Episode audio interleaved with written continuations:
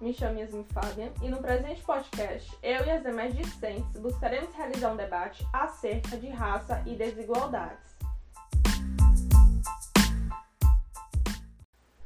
Inicialmente, é preciso o entendimento de que a desigualdade racial é o resultado de uma estrutura de poder que coloca uma etnia ou raça acima das outras de forma hierárquica, sendo uma parte do problema da desigualdade social como um todo no Brasil, país marcado por quase 400 anos de escravidão e o último do mundo a aboli-la, a desigualdade racial é reflexo do racismo estrutural e traz consequências diversas aos grupos sociais envolvidos.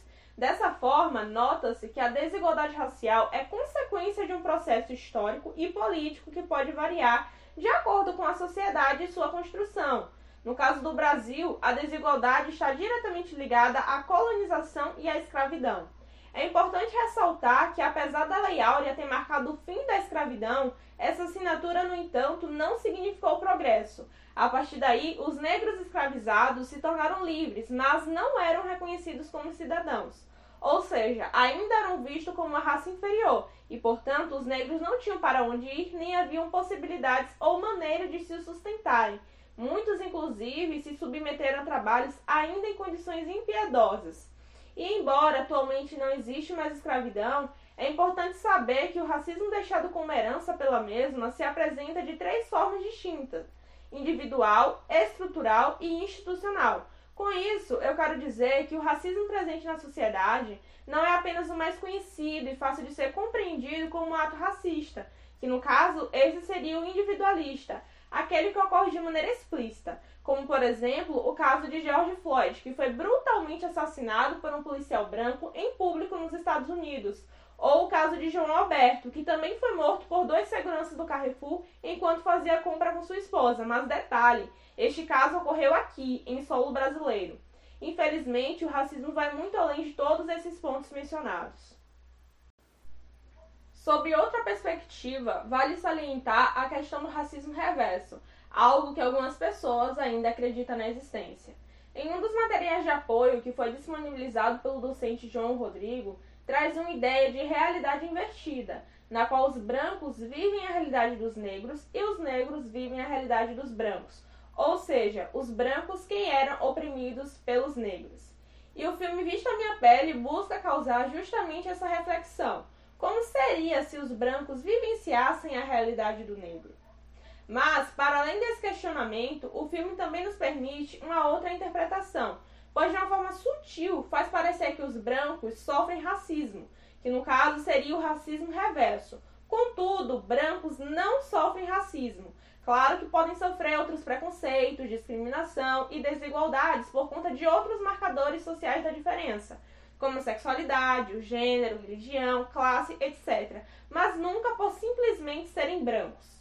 Portanto, neste momento, iremos tentar esclarecer um pouco mais do porquê e de que forma essa diferença entre raça produz desigualdades sociais. Assim sendo, no momento presente, convido a discente Brenda para contribuir com o debate. Bom, e vale muito a pena enfatizar que as desigualdades sociais por raça possuem todo um contexto histórico por trás, e essas mesmas desigualdades podem ser observadas de diversas formas. E antes de exemplificá-las, é muito importante ter o entendimento de que a desigualdade racial se manifesta em relação a oportunidades, como por exemplo a educação, cultura, distribuição de renda, entre outros fatores, que são desproporcionais. Como por exemplo, no ensino médio, em 2018, apenas 63,7% dos jovens pretos de 15 a 17 anos frequentavam a escola, enquanto o percentual entre os brancos era de 75,4%. Ainda que em alguns níveis de ensino o acesso seja equivalente, mas vale ressaltar que as condições de aprendizado são diferentes. Na distribuição de renda, também isso acontece. A desigualdade econômica entre as raças é muito grande, começando pela disparidade no mercado de trabalho. E os dados do IBGE de 2018 mostram que 64% dos desempregados são pretos e pardos, e os trabalhadores brancos possuem renda de 74% superior, em média, à relação dos pretos e pardos.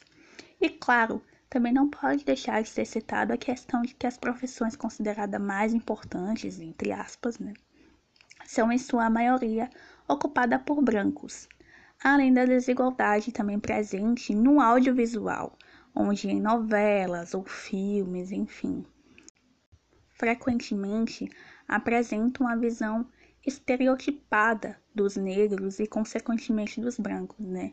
É aquela imagem de preto bandido, enfim. E eles ocupam papel, papéis opostos, né? Reforçando muito essa visão. E em síntese, todos esses fatores apresentados estão atrelados à desigualdade racial e eles levam ao processo cumulativo pois, mesmo com acesso a oportunidades, grande parte da população negra convive com as consequências da desigualdade, que dificultam o progresso na sociedade.